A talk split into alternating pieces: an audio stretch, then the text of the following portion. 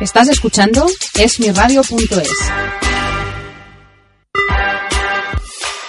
Esmiradio.es está formada por un equipo de personas y profesionales con la intención de ofrecerte una programación al estilo de la radio de toda la vida.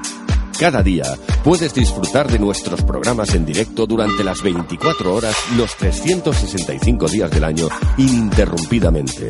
Para escucharnos y conocer nuestra programación, puedes hacerlo en www.esmiradio.es.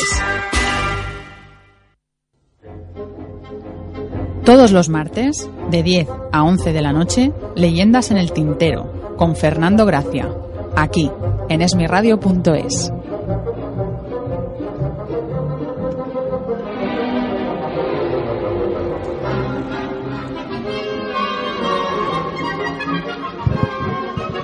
Hola, buenas noches. Otra vez estamos aquí en Leyendas en el Tintero. Amigos de la literatura. Buenas noches, Rosana. Buenas noches, Fernando. Hoy vamos a hablar de un personaje, de un escritor, de un dramaturgo, de un poeta, del bate, del bardo. Bueno, lo han llamado el cisne de Abón y de, bueno, de... Es el príncipe de las letras universales. De los grandes, ¿no? tanto que impone tanto que, bueno, que no, no sabes cómo tomarlo, ¿no? Porque está, claro, en una hora de tiempo y con todo, pues no, no, Nos faltará tiempo, tiempo, no, ¿no? faltará tiempo, pero por lo menos para, para estar un poquito hablando y sobre todo ver reflejada su obra y tal, podemos tener un ejemplo de, de lo que es, ¿no? Un- una, una pequeña muestra, ¿no? De, de su obra, ¿no? ¿Y quién es ese autor? Pues William Shakespeare. Muy bien. Pues y vamos a- es el más grande, bueno, León Tolstoy con Dickens, con Homero, con Dante, figuran en, bueno, en el firmamento de las letras, ¿no? Sí, sí. Y bueno, como dijo su amigo Ben Johnson, es eh, Shakespeare no pertenece a una sola época, sino a la eternidad, La ¿no? eternidad. Y nada, pues mm, Vamos a los... vamos a la ¿no? publicidad, ¿no? Sí, sí. Y enseguida seguimos. Va. Una de las características que más despistan al lector que se acerca a la novela negra moderna es la función del detective. Y es que la profesión de detective ha pasado de ser un oficio a convertirse en una tesitura en la que podemos caer cualquiera de nosotros en alguna ocasión. Curro, el protagonista de esta novela, es digno heredero de una larga escuela de antihéroes. Es el menos preparado para lo que está a punto de acaecerle y posiblemente ni siquiera tenga ganas de cambiar su entorno. Es un protagonista que se agarra a la supervivencia y de eso trata esta novela. Si quieres descubrir Un detective en la cocina de Fernando Gracia, puedes visitar nuestra web www.grupmtm.com.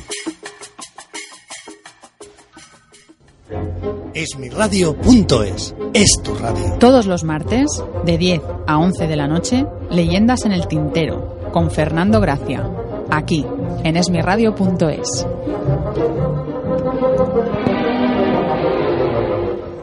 Bueno, pues nada, Rosana, ¿tú conoces algo de Shakespeare o no? O- Yo lo que he hecho es preparar bastante preguntas para ti sobre...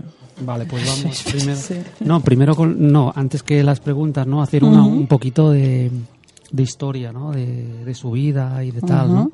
Sí, sí. De quién era, ¿no? Bueno, ya hemos, ya hemos hablado de que Ben Johnson, la cita que, que hace, ¿no? De que pertenece a la eternidad, ¿no?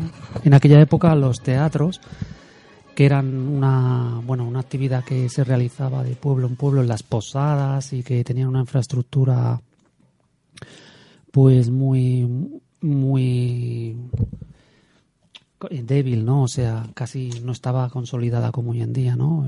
Era una estructura rudimentaria, ¿no? Eh, todos los, los teatros al principio eran en la época medieval y en el, en el Renacimiento, que era donde se formaba Shakespeare, ¿no? Como actor y como escritor y como dramaturgo, ¿no? Eh, era pues todo en las posadas de los de, lo- de los de los pueblos, ¿no? Sí, sí. y de las ciudades se representaban ¿no? los, los actos, los misterios y, y los actos sacramentales relacionados con las- lo- las- los morales, o sea, las moralizantes, las obras morales, las obras de los milagros y, y en todos estos tablados que luego se crearon y se construyeron teatros, ¿no? Como el Globo y el Bridge y, otros más, ¿no? En toda a pa- a partir del Renacimiento cuando ya se vio que era un una, una una actividad que, que tenía mucho éxito entre el pueblo y las clases altas, ¿no? Pues se fueron construyendo cada vez más, ¿eh? sobre todo en las afueras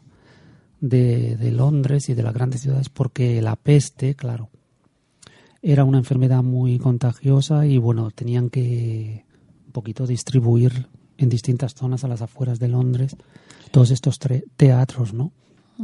Y bueno, Shakespeare era un, un actor, ¿no? Que empezó trabajando para su amigo Ben Johnson, ¿no? Y, y luego eh, empezaron a, a trabajar en compañías, ¿no? Mece- con el, bajo el mecenazgo de, de aristócratas, ¿no? El príncipe de Chamberlain, ¿no? Y el, eh, pues, mm, por ejemplo, y luego los hombres del rey, que también trabajó para Jacobo I, ¿no? Pues son estas compañías que al principio, ya ves tú, eran comediantes, los comediantes eran una, una clase muy baja, Sí. ¿no? En la Edad Media y principio del Renacimiento, y luego a partir de, de la evolución del teatro y del éxito que tenía entre el pueblo y las clases altas, pues fue evolucionando hacia ya una profesión ya respetable. De hecho, Shakespeare ya, pues cuando ya llevaba varias tragedias y comedias con mucho éxito, que las había escrito él, ¿no? Porque él empezó de actor, ¿no? Luego empezó de, de guionista o autor. Y al final propietario de la compañía, ¿no? De, lo- de los hombres del rey, ¿no? Y de la compañía de, de Chamberlain, ¿no? Entonces, claro, ya pudo incluso hacer una fortuna, ¿no? Y comprarse una casa en Stratford, o- o Stratford upon Avon, ¿no? sí. De Stratford. Vamos a decir Stratford porque si no me hago un lío. Avon, sí. No era que fuera de Avon, ¿no? Que No, trabajara no, para... no, eso ya en estos tiempos. Y entonces vemos que la profesión se va especializando y, Sí. y, bueno, pues tenemos una, una auténtica, un tinglado, bueno, una todo un complejo cultural, ¿no? Ahí alrededor del teatro, que era lo que, bueno, la cultura del pueblo, aparte de, de la literatura, la literatura, mm, muchas, muchas personas que no podían acceder a ella porque no, la educación no estaba tan liberalizada, pues iban al teatro, ¿no? A pesar de, de no tener una, una cultura muy, muy alta, ¿no? Entonces, en el teatro, estos teatros, como el Globo, pues tenían la particularidad de que reunían a todas las clases sociales, a los aristócratas, a los nobles, a los pobres, a los a los mis- ah, o sea, a las personas de, de la más baja categoría, ¿no? Entonces todos ahí se reunían, entonces el- para para ver esas tragedias y estas obras, ¿no? Sí, sí. Y nada, pues ahora mm, te contestaría una de- vamos vamos con, con un Con poquito alguna de las sí, preguntas, con, ¿no? con una con unos rasgos, ¿no? Vamos a Mm. hablar un poquito de los rasgos de, de Shakespeare, ¿no? Se habla se ha hablado mucho de Shakespeare, ¿no? Porque es un, un escritor muy complicado en el sentido de que por un lado Mm. no se no se sabe mucho de su vida porque claro sus obras han, per- han, per- han permanecido no Sí. y él mm, es misterioso en cuanto a los datos administrativos o burocráticos no o sea que no no se han no se han guardado no se han conservado mu- mucha Mucha mm, cosa de él. Mucha información administrativa o, o de su propia vida, ¿no? O sea, Sí. los datos que se conservan no son muy muy claros, entonces muchas veces se le se le confunde las obras, incluso se le se le ha es un escritor, bueno, un dramaturgo que se- se- no se sabe, incluso se ha cuestio- cuestionado si las obras las había escrito él o, o Roger Bacon Mm. o Marlowe, ¿sabes? O alguno de sus contemporáneos, porque no hay datos en las compañías de teatro que especifiquen, por ejemplo, en la del Globo, que esas obras eran suyas, Sí, ¿no? Se ha cuestionado mucho alrededor de su vida, ¿no? Y entonces, bueno, él, a pesar de, de todo, están, hay dos corrientes, ¿no? Que creen, unos creen que es, que es él el autor, ¿no?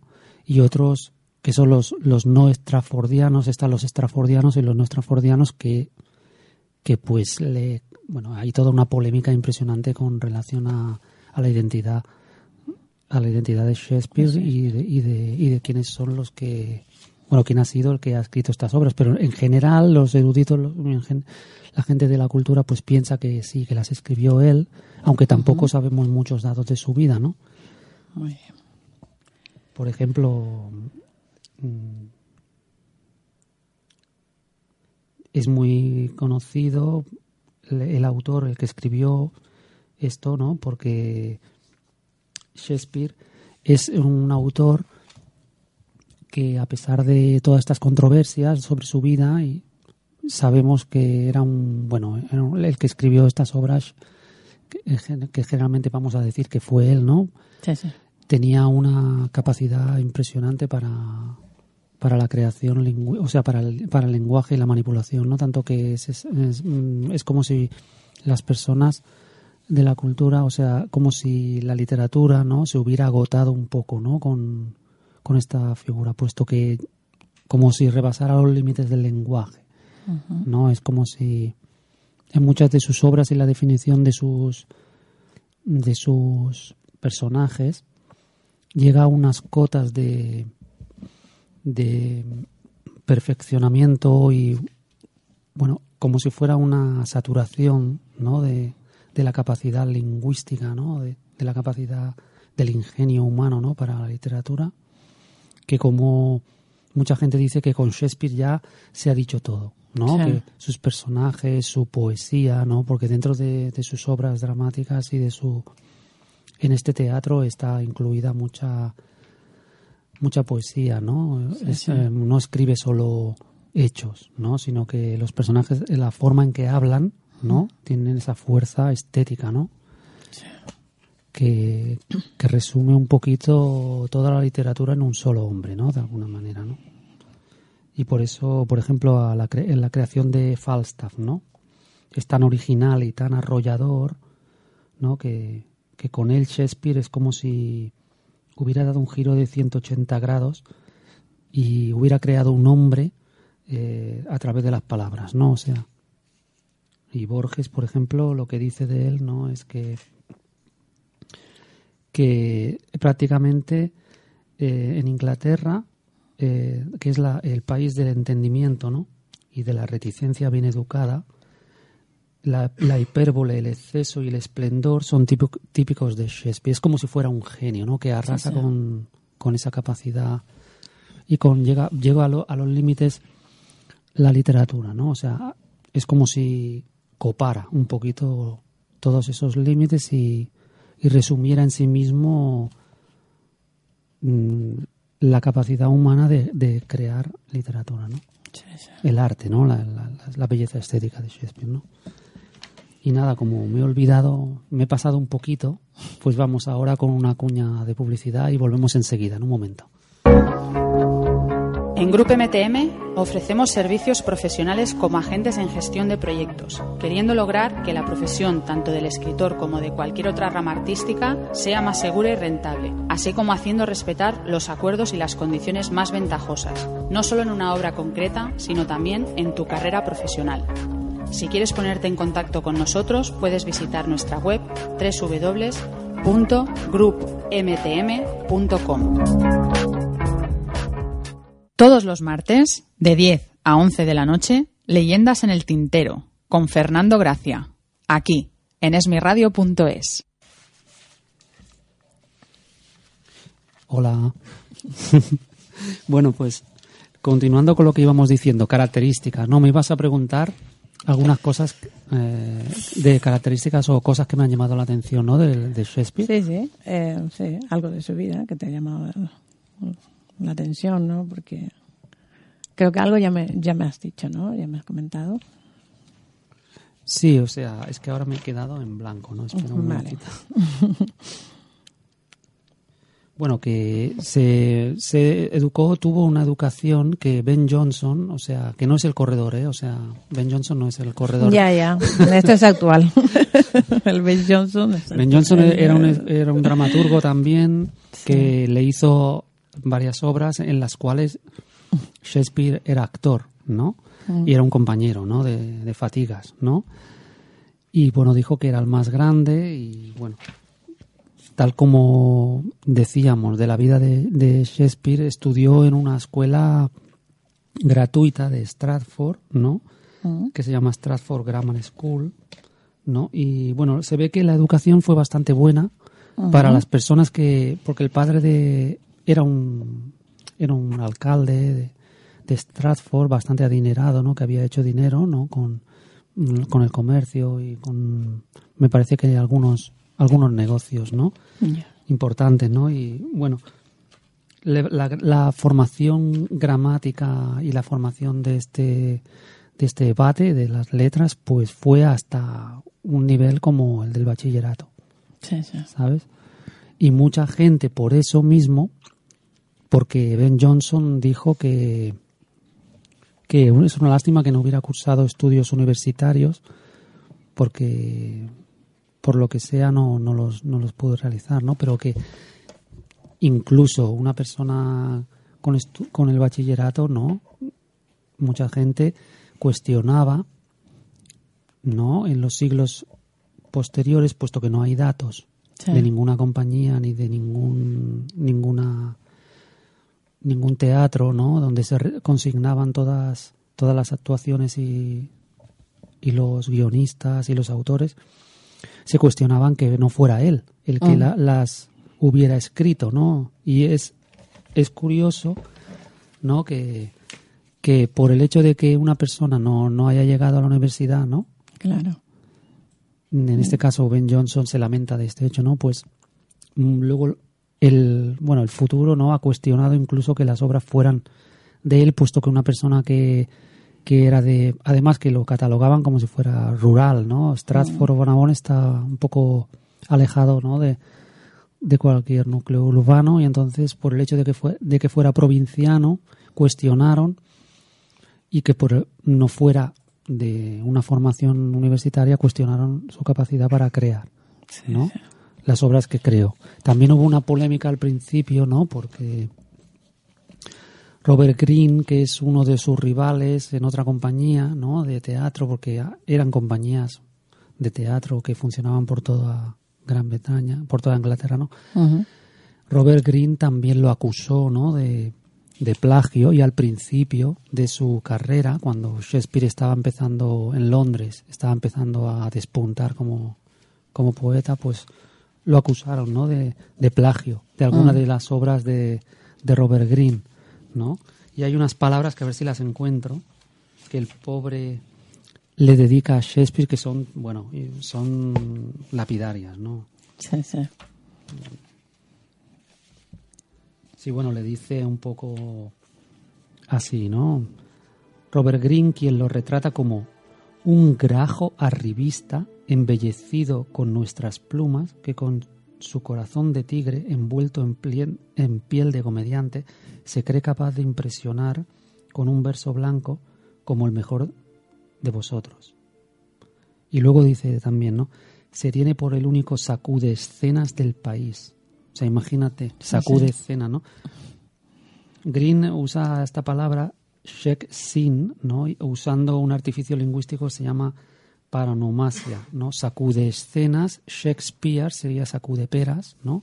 Mm. Y se burla tanto de la vida y de la del honor, ¿no? De, de Shakespeare, ¿no? Para se mete mucho con él, Sí, pero sí. también vemos ahí un- una cosa de, de rivalidad, ¿no? Y de Claro.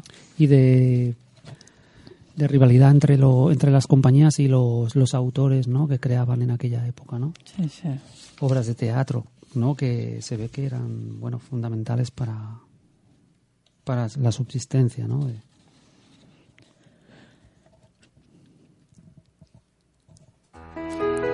Vale, y ahora queríamos poner un bueno un audio, ¿no? Vamos a poner un audio sobre Shakespeare.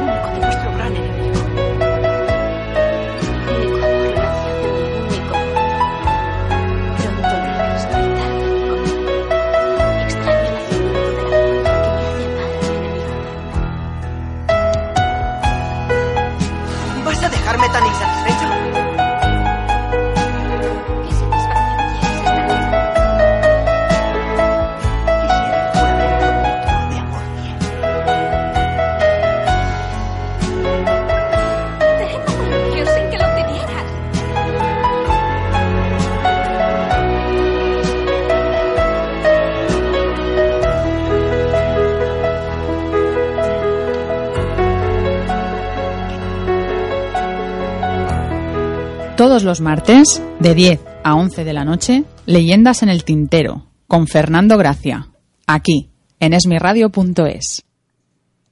Bueno, esto era Romeo y Julieta. Sí. Y, bueno, con respecto a eso me ibas a hacer una pregunta. Sí, con respecto a eso te, te hago una pregunta. Mira, ¿qué representa para ti, por ejemplo, la tragedia de Romeo y Julieta? Pues a, a veces, o sea, lo he pensado muchas lo leí hace mucho, ¿no? O sea, pero representa un poquito esto de, de que muchas el amor no lo puede todo, ¿no? Como, como si las fuerzas de la sociedad o las fuerzas de, de la naturaleza, de los intereses, de, de, de la cultura, ¿no? Que, De la sociedad. de la, de las de las familias enfrentadas y no, no pueden, y el malentendido también, ¿no? No pueden conseguir llevar a buen puerto, ¿no? Una relación, ¿no? Sí, sí. Y también para mí, o sea, es, una... La, el Romeo y Julieta es un- una obra que hay que leer, ¿no? Muy, con mucha poesía, muchas metáforas y Sí, ya sí. sabemos la fuerza, ¿no? De este, de este autor, ¿no? Sí. Eh, bueno, pues entonces, a ver, ¿qué tiene el tema de amor de Shakespeare? ¿Qué tiene? ¿Qué tiene el tema de, de amor en Shakespeare? Bueno, el, el amor en Shakespeare es, mm, es una, una constante en sus, en sus comedias y en, en su, sobre todo en Romeo y Julieta, ¿no? Pero también en sus comedias es un vaudevilles, ¿no? Es una, una constante de, de, sus, de todas sus obras, ¿no? Sí, sí. Porque no está ningún, en ningún escritor, más en toda la literatura universal, ¿no? Sí, bueno, la historia. Es una. El, vamos a ver, es que él, él ha escrito muchísimas obras, lo, lo que pasa que. Espera, ¿eh? es que me Sí, estoy sí. perdiendo ahora por aquí. Sí, porque hay más historias, ¿no? Más obras de amor. Sí, sí. Entonces, ¿por qué no me hablas de Hamlet? Ah, vale, Hamlet sí. Está, está muy bien porque me gusta que, que me hagas esa pregunta, ¿no? En el Sí, de que es, el Hamlet representa para mí, pues, el, el mal. Uno de los temas de Shakespeare también está el mal, ¿no? Hay que, hay que tener en cuenta que Shakespeare en el en, en el Renacimiento, ¿no? Había habido toda una evolución de la, de las, de la cultura, ¿no? Y que se, bueno, Copérnico había descubierto que el, que el Sol ya era el centro de- del sistema solar y que la Tierra no era el centro. Había habido toda, las ciencias habían evolucionado, la religión ya se había fragmentado en distintas, distintas corrientes, ¿no? Y, entonces, pues, eh, con el renacimiento de y empiezan a, a realizarse toda una serie de obras que ya no están tan condicionadas por la religión, ¿no? Sí, sí.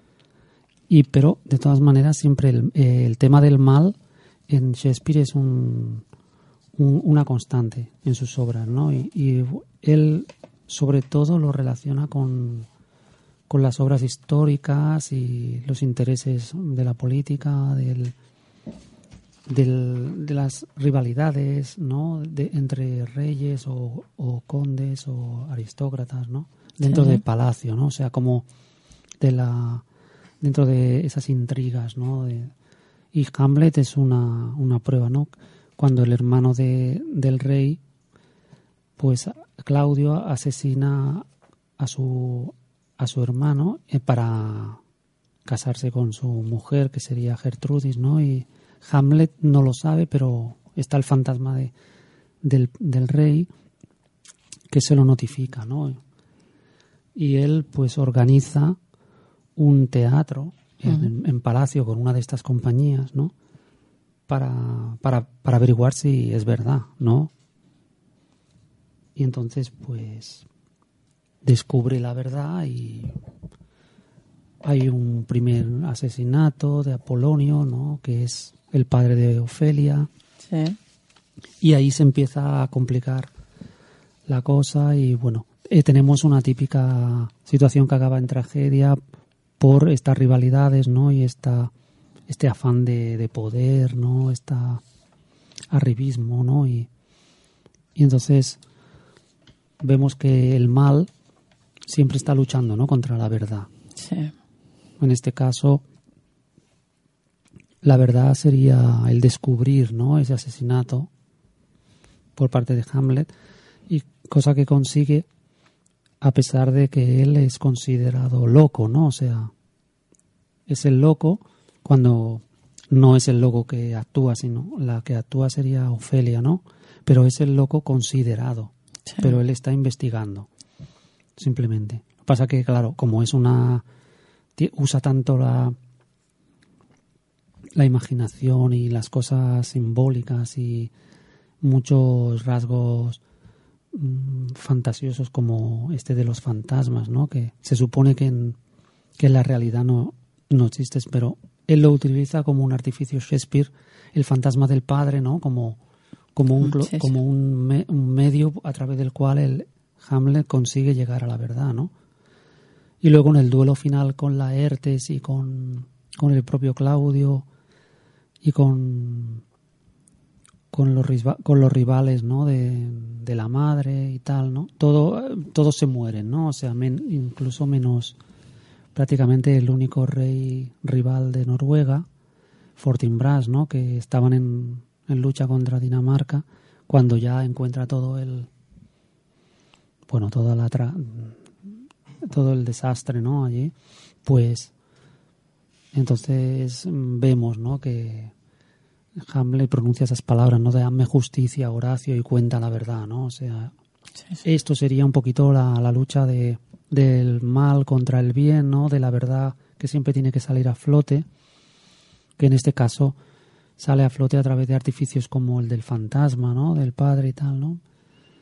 Y es una una obra muy mm, que me gustó mucho, no sé, a, el eh, a mí me Hamlet es este es esta lucha eterna, ¿no? De, de la maldad humana, ¿no? De, de, de los asesinos, de, de que nunca el ser humano, pues,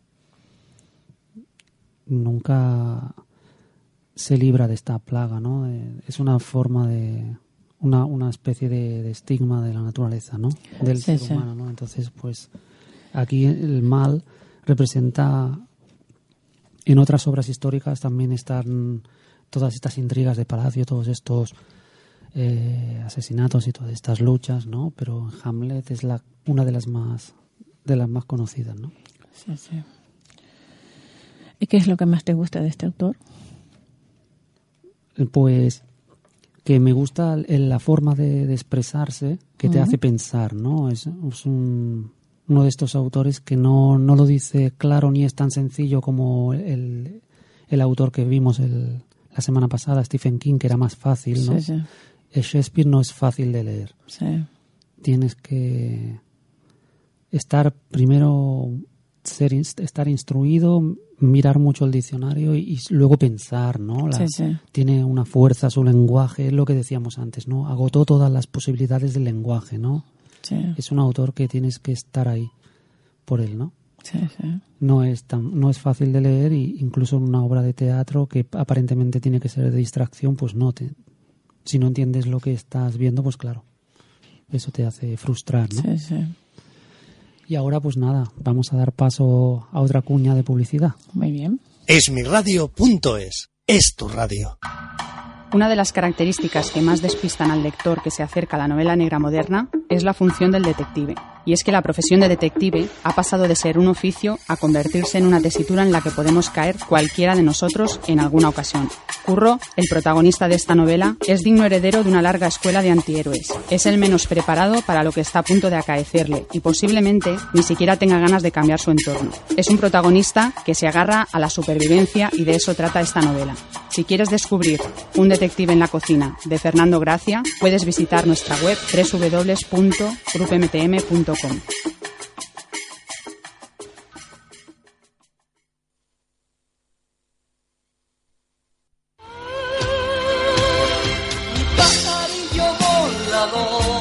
El cantante Oscar Janot, especialmente conocido por sus éxitos Pajarillo Volador y Para Siempre como Siempre,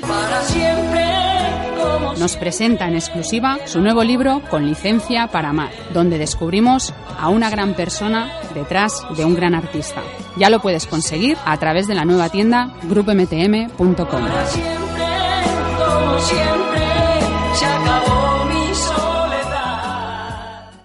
Esmiradio.es es tu radio. Todos los martes, de 10 a 11 de la noche, Leyendas en el Tintero, con Fernando Gracia, aquí, en esmiradio.es. Y eh, entonces vemos que el tema está, pues hay muchos temas ¿no? en, sus, en todas sus obras y, y sus tragedias, ¿no? Sí, sí. Eh, como dice Jean Paris, ¿no? que ha hecho un ensayo sobre Shakespeare, y, bueno, que se titula Shakespeare visto por sí mismo, ¿no? Las desgracias que golpean sin tregua a la naturaleza, a los hombres y a las naciones, llevan finalmente a Shakespeare a plantear el principal problema de su teatro, el mal. Este mal inmenso en el cual el primer sentimiento que se experimenta es la desesperación, ¿no? Por ejemplo, en, Troilo y Cresilda, ¿no? Tenemos una expresión de- del personaje, ¿no? Que dice, lujuria, lujuria, siempre la guerra y la lujuria. No hay nada que se mantenga más tiempo de moda. ¿No? Es que la vida es una continua guerra, ¿no? Es una Sí, sí. continua lucha. Y ese es el término de una lenta pero inexorable decadencia. Por ejemplo, en la comedia de los errores, ¿no? Tenemos también otro fragmento, ¿no? Ya comprendo la joya, mejor esmaltada, debe perder su belleza. El oro puede resistir al roce, pero al final el roce desgastará el oro y no existe un hombre cuyo carácter pueda resistirse a la falsedad y la corrupción. Fíjate cómo retrata- retrataba la corrupción ya en, a- en En, aquella- en aquella, en en aquella aquel época. entonces, ¿no? Pero esta falsedad, esta corrupción, se mantiene casi siempre en secreto, de modo que reina una pérfida desigualdad entre la apariencia y la realidad. O sea que es lo que decimos, ¿no? Lo que está pasando en la corte, ¿no? De- del príncipe de Dinamarca, ¿no? En el, en no, pues aparentemente eh, tiene toda una, una, una visión de, de normalidad y de todo, mientras que las intrigas están yendo por debajo, ¿no? Para Sí, hundir sí. Al, al enemigo, ¿no? Que en este caso primero es el rey Hamlet, el rey de Dinamarca, y después es Hamlet, ¿no? Que a través de, de su búsqueda, pues se enfrenta un poco a la, a la situación y crea ese conflicto, ¿no? Luego el mercader de Venecia, ¿no? Para ver otro otro otro aspecto de, del mal en Shakespeare, ¿no? Sí. Este tema tan tan interesante, ¿no? Tened esto en cuenta, Bassanio. Incluso el diablo puede citar la escritura en su favor. Un alma vil que produzca san- santos testimonios es como un criminal de cara sonriente, como una manzana con el corazón podrido. Oh, qué exterior más bello tiene la falsedad.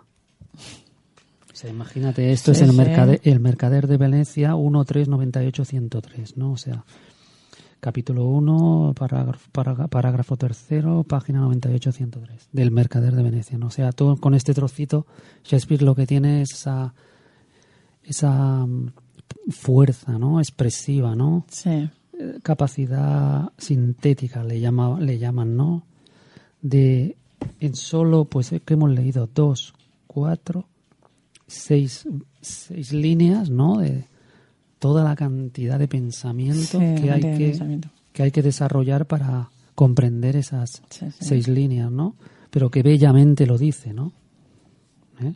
Shakespeare desde las comedias a las tragedias, bajo todas sus formas, continúa con este tema, ¿no? O sea, él el mal lo va trasvasando, ¿no? De- en sus comedias, en las comedias con una, una forma más llevadera, ¿no? Pero las tragedias lo, lo usa con toda su fuerza, ¿no?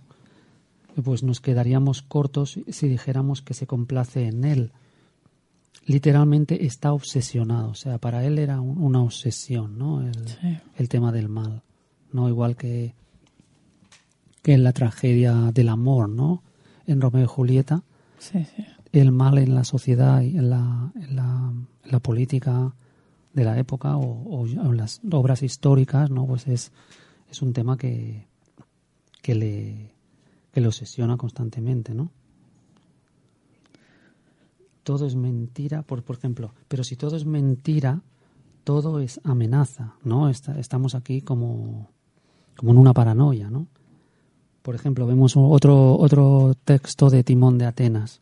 También ambientaba las, las tragedias o las, la- sus obras de épocas antiguas, ¿no? Él sacaba de, de las crónicas de, Brita- de Bretaña o de los o de los manuales de, de historia antigua, clásica de, de Grecia, los temas para sus para su, para sus tragedias, ¿no? En Timón de Atenas, por ejemplo, hay un un trozo que, que impresiona mucho, ¿no? Por ejemplo, me asombra que los hombres se atrevan a confiar en los otros hombres. A mi juicio, los invitados no deberían tener cuchillos.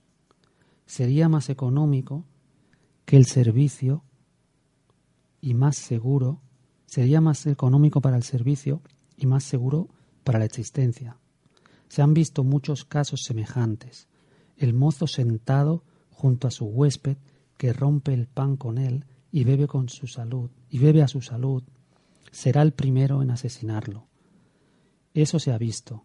Si yo fuera un hombre importante, lo pensaría dos veces antes de beber en la mesa, por miedo, y dejar ver el lugar más vulnerable de mi garganta. Los grandes no debieran beber nunca sin llevar puesta una gola. La gola era una especie de protector de la garganta, ¿no? Que usaban sí. los nobles, ¿no? Y ya la has visto en muchas pinturas. La, la- la gola, ¿no?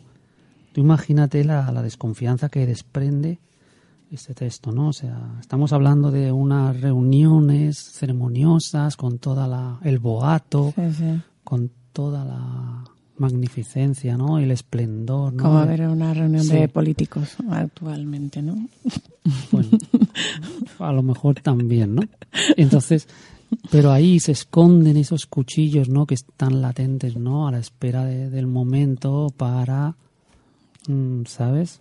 Ocas-. Ocasionar todo, todo el mal, ¿no? O sea, estamos hablando siempre de, del mal, ¿no? Sí. Por eso estamos siempre a merced de lo imprevisto, ¿no? O sea, somos como, como ovejas, ¿no?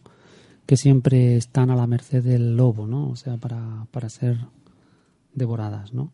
El peligro, como la liebre, nos llega sutilmente en el momento en que estamos sentados disfrutando del sol. Esto también tenemos en la obra Troilo y Criseida, ¿no? O sea, vemos eh, muchos extractos, ¿no? De sus obras, ¿no? Porque he- no he querido hablar de, de una obra, bueno, aparte de que hemos hablado de, de Hamlet, ¿no? Sí. pero de extractos, ¿no? El tema, de temas, ¿no? En este caso, el tema del mal en, en sus obras, ¿no? Sí, en, el Rey Lear, por ejemplo, el tema del mal, pues es la ingratitud, ¿no? La, la desconfianza y, la, y también del pobre hombre, pues la utilización, ¿no? De, de su, por parte de sus hijas a la que se a la que se dan cuenta que se pueden hacer distribuir el reino de su de su padre, pues mm, el tema del mal, pues también está representado en esta obra con un extracto que ahora vamos a leer, ¿no? sí. Nosotros somos para Dios lo que las moscas para los niños crueles, ¿no? Fíjate lo que dice el rey Lear, ¿no? O por ejemplo, hay otro, hay un trozo impresionante del rey Lear que, dice: Detén tu mano sangrienta, bellaco ejecutor. ¿Por qué azotas a esa ramera? Ardes en deseos de cometer con ella el delito por el que la golpeas. Los menores vicios se ven a través de los andrajos, pero los vestidos y togas forra- forradas lo ocultan todo. Cubierto de oro el crimen, la poderosa lanza de la justicia se romperá impotente. Vístelo de harapos y una paja manejada por un pigmeo bastará para atravesarlo. Nadie es culpable. Nadie. Yo lo mantengo. Nadie. El rey Lear. nadie, porque llegados a este grado de posesión, los hombres no son más que los instrumentos de un mal que les rebasa, ¿no? Nosotros somos para Dios lo que las moscas para los niños crueles. ¿Sabes cómo qué fuerza, ¿no? De, que tiene el lenguaje, el lenguaje. Entonces, claro, hay que leerlo en pequeñas dosis, ¿no? No es un autor que, que te puedes decir, este libro, cualquier libro que cojas de él, muchas veces lo, lo, he dejado porque es que necesitas mm, estar media hora cada página. Sí, sí. ¿no? sí porque hay que consultar el, diccionario y, claro, claro. y entenderlo. ¿Sabes? O sea, es un, una cosa que, que, hay que tomarse con calma y poco a poco, ¿no? Parece que Shakespeare, el mal es algo insondable, infinito, ¿no? latente en el universo, ¿no? Hasta el punto que el ardor de algunos criminales llega a una elocuencia casi cómica, ¿no? Por ejemplo, aquí tenemos un trozo de Tito Andrónico, que es otra tragedia, ¿no? O sea, siempre está rozando también sus, sus obras, siempre hay pues una como si fuera que se pudieran verter hacia el lado cómico, ¿no? Por ejemplo, muchas tragedias, ¿no? Que, que tú las estás viendo y otra persona la puede interpretar, ¿no? Desde un punto de vista más cómico. Pero aquí, por ejemplo, en Tito Andrónico leemos a Lucio, ¿no? Que dice, ¿no sientes remordimiento por tus odiosos crímenes? Y a Aarón le contesta, sí lo tengo, el de no haberlos multiplicado por mil. En este instante maldigo los días, aunque poco merezcan esta maldición, en que no he cometido algún notorio delito, como el de asesinar a un hombre o tramar su muerte, violar, a una virgen o meditar el modo de hacerlo, acusar a un inocente o jurar en falso, provocar un odio mortal entre dos amigos, romper el cuello al ganado de los pobres, prender fuego a las granjas y molinos por la noche e incitar a los propietarios a que los apaguen con sus lágrimas. Sí, he cometido mil crímenes horribles con la misma tranquilidad con que otros matarían una mosca, y lo único que me pesa más en el corazón es no poder cometer otros diez mil más. Título andrónico. Este parece un Hilder de, de, un Hitler de la época de, de, la Grecia clásica, ¿no? Bastante fuerte, ¿no? imagínate. Sí. Es, es, depravado, pero al máximo. Pero, pero en fin, sigamos un poquito adelante con el programa. Ya no tengo ninguna pregunta y podemos. Ahora tenemos un audio, ¿no? Si no me equivoco. Otro audio que sería él, me parece, vamos a escuchar pues el, el monólogo famoso, ¿no? De, interpretado por un actor español, ¿no? Muy bien. Ser o no ser. Ese es el dilema. ¿Qué es más valioso? ¿Sufrir los golpes de la fortuna o tomar rebelde las armas contra ella? Morir. Dormir. Eso es todo. Pensar que con un sueño damos fin a la tristeza del corazón y a todos los conflictos que forman la herencia de la carne. Morir. Dormir. Y hay un final apetecible. Dormir. Tal vez soñar. Y es un inconveniente. ¿Por qué? ¿Qué sueños pueden sobrevenir en el gran sueño de la muerte? Es esta reflexión lo único que sostiene el infortunio.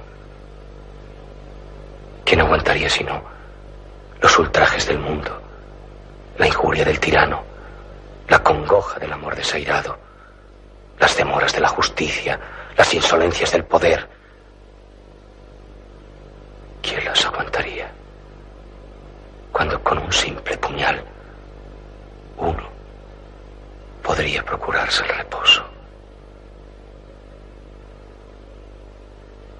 Pero es el temor de algo después de la muerte, esa región de la que nadie ha vuelto, lo único que desmaya nuestra voluntad y nos hace preferir estos males.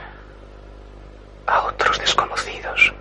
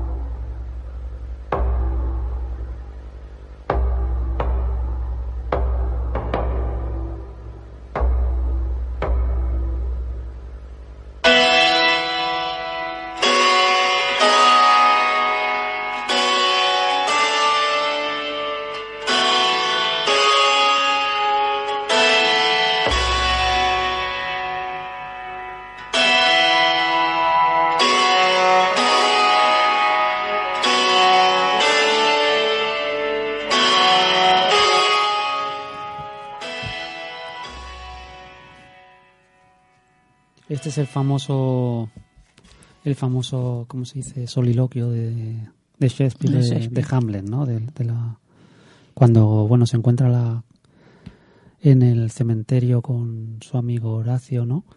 Se encuentra la calavera de Yorick, ¿no? De, de un antiguo bufón de palacio con el que él cuando era pequeñito se, se divertía mucho, ¿no? Y bueno, se da cuenta de lo pasajero, ¿no? De, bueno, porque las obras de, de, de este autor son muy, muy filosóficas, ¿no? También Sí, sí. tienen la fuerza que alcanza todo, ¿no? Poesía, filosofía, es muy complejo, ¿no? Nada, pues ahora, como también este autor no solo era dramático, sino también un gran poeta, Sí, y dicen que sus, él no quería que sus poemas eh, salieran a la luz, ¿no? Todo esto fue después que salieron en contra de su voluntad, ¿no? Ujú. Sus sonetos, ¿no? Que son tan famosos, ¿no? Y, luego también hay una obra poética ta- también de él que, que es muy importante, ¿no? Tú, por ejemplo, querías leer dos sonetos, ¿no? Sí, yo tengo dos. Bueno, el primero se titula Cuando hombres y fortunas me abandonan. Cuando hombres y fortunas me abandonan, lloro en la soledad de mi destierro y al cielo sordo con mis quejas canso.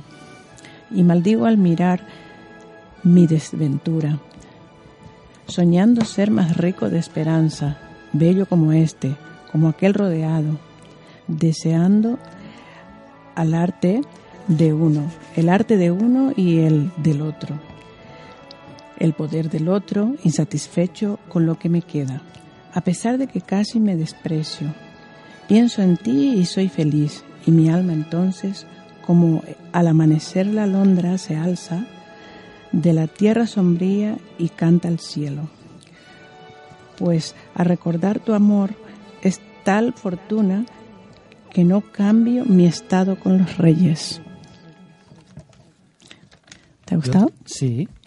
¿Tenías otro o leo yo uno que a mí me tú. gusta mucho? Uno Sí, léelo tú ahora. es muy bonito la- el paso del tiempo, ¿no? Y la, la fugacidad, ¿no? Y lo que sí. refleja un poco este poema, ¿no? No dejes, pues, que sin destilar tu savia, que la mano invernal tu estío borre, aroma un frasco y antes que se esfume enriquece un lugar con, con tu belleza. No ha de ser una usura prohibida la que alegra a quien paga de buen grado, y tú debes dar vida a otro ti mismo, feliz diez veces si son diez por uno. Más que ahora feliz fueras diez veces y diez veces diez hijos te copiaran. ¿Qué podría la muerte si al partir en tu posteridad siguieras vivo? No te obstines, que es mucha tu hermosura para darla a la muerte y los gusanos. Es un poco trágico, ¿no? Sí, son, son, muy, son muy buenos los Sí, poemas. sí. ¿no? Luego, por ejemplo, hay, hay, es muy, muy poético, ¿no? Los diálogos que tiene Romeo, ¿no? Con, con Julieta no son diálogos del lenguaje prosaico de la calle, ¿no? O sea, y aunque lo sean, tienen una, una fuerza estética, ¿no? Por ejemplo, cuando, cuando Romeo está en el jardín de los Capuleto, ¿no? Que está a punto de ver a su amada y su amada lo alcanza a ver desde las alturas, ¿no? Sí. Se ríe de las cicatrices quien nunca ha sentido una herida. Pero calla. ¿Qué luz se abre paso por aquella ventana es el oriente y Julieta es el sol. Levántate, bello sol, y mata a la envidiosa luna que ya está enferma y pálida de dolor porque tú, su doncella, eres más hermosa que ella. No seas su doncella, puesto que es envidiosa. Su ropaje de, vental, de vestal no es sino pálido y verde, y no lo llevas más que los locos. Arrójalo. Es mi dama, ah, es mi amor, ah, si supiera que lo es. Habla pero no dice nada. ¿Qué es eso? Sus miradas, sus miradas hacen discursos. Les responderé. Soy demasiado atrevido. No es a mí a quien habla. Dos de las más bellas estrellas de todo el cielo, teniendo algo que hacer, ruegan a sus ojos que chispean en su esfera, hasta en ellas vuelan. Y si sus ojos estuvieran allí y las estrellas en su rostro, la claridad de sus mejillas avergonzaría esas mismas estrellas como la luz del día a una lámpara. Sus ojos en el cielo brillarían con tal claridad por la región etérea que los pájaros cantarían creyendo que no era de noche. Mira cómo me apoya la mejilla en la mano. Mira cómo apoya la mejilla en la mano. Ah, si yo fuera un guante en esa mano para, para poder tocar su mejilla. Qué bonito. Esto es lo, al verla Shakespeare, ¿no? Lo que, lo que lo que se imagina, ¿no? Que normalmente estos pensamientos los nosotros los que nos, bueno los que nos gusta escribir los pensamos mucho, ¿no? Pero que él estando en el jardín ya se le ocurren así de, de golpe y porrazo nada más verla. Sí, sí. ¿no? bueno, tú ahora vas a leer otro, otro, poema, ¿no? Sí, sí. Bueno, pues, se titula Cuando haya muerto. Es un poco, esto es un poco trágico también. Cuando haya muerto, llora, llórame tan solo. Este es el título. Cuando haya muerto, llórame tan solo. Mientras escuches la campana triste, anunciadora al mundo de mi fuga, del mundo vil hacia el gusano infame y no evoques si lees esta rima. La mano de que la escribe, pues te quiero tanto que hasta tu olvido preferiría a saber que tu olvido amarga mi memoria. Por si acaso miras estos versos cuando del barro nada me separe, ni siquiera mi pobre nombre digas, y que tu amor conmigo se marchite, para que el sabio en tu llorar no indague, y se burle de ti por el ausente. Muy bueno, sí, ¿no? Muy bueno también. Sí, buenísimo. Y aquí tenemos uno también. Este es uno de sus sonetos mm. más famosos, ¿no? Pintores son mis ojos, te fijaron sobre la tabla de mi corazón, y mi cuerpo es el marco que sostiene la perspectiva de la obra insigne. A través del pintor hay que mirar para encontrar tu imagen verdadera, colgada en el taller que hay en mi pecho, al que brindan ventanas tus dos ojos. Y observa de los ojos el servicio.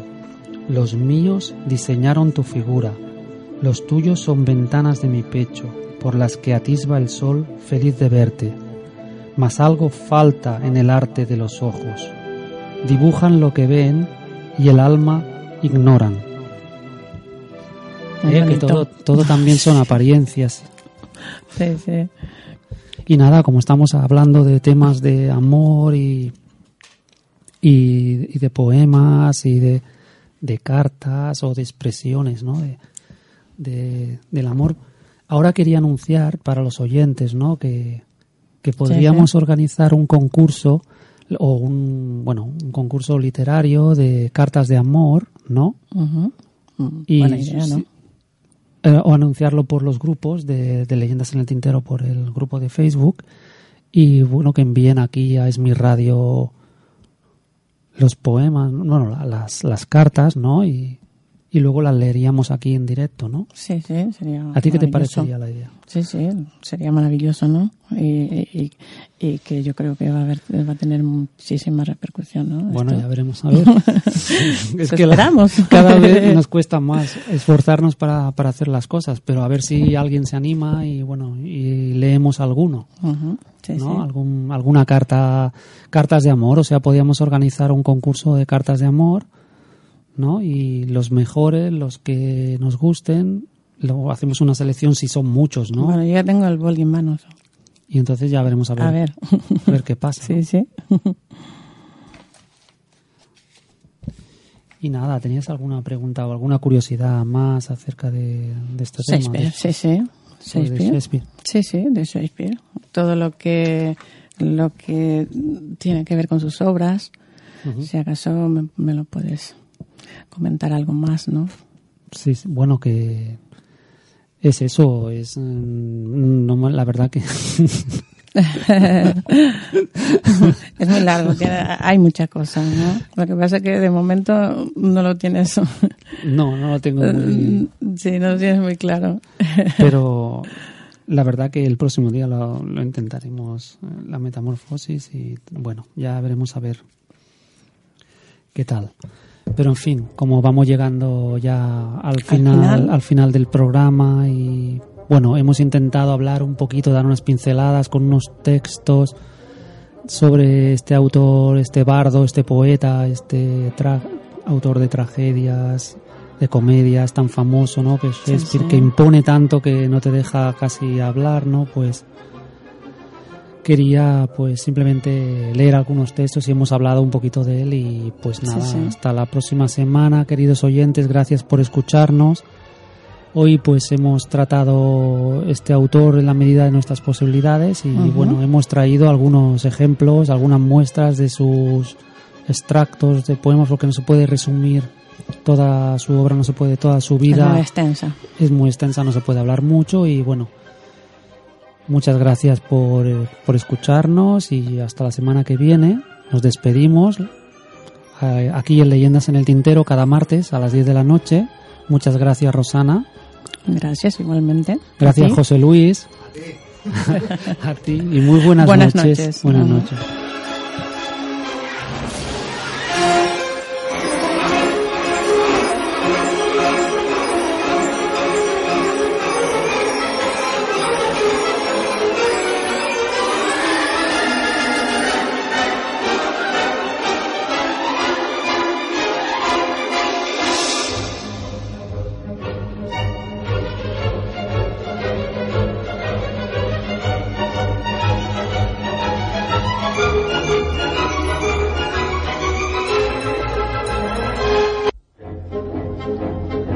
Los martes, de 10 a 11 de la noche, Leyendas en el Tintero, con Fernando Gracia, aquí, en esmiradio.es.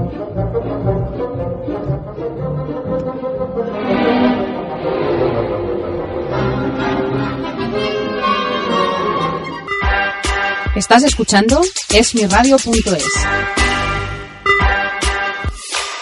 Esmiradio.es está formada por un equipo de personas y profesionales con la intención de ofrecerte una programación al estilo de la radio de toda la vida. Cada día puedes disfrutar de nuestros programas en directo durante las 24 horas, los 365 días del año, ininterrumpidamente. Para escucharnos y conocer nuestra programación, puedes hacerlo en www.esmiradio.es.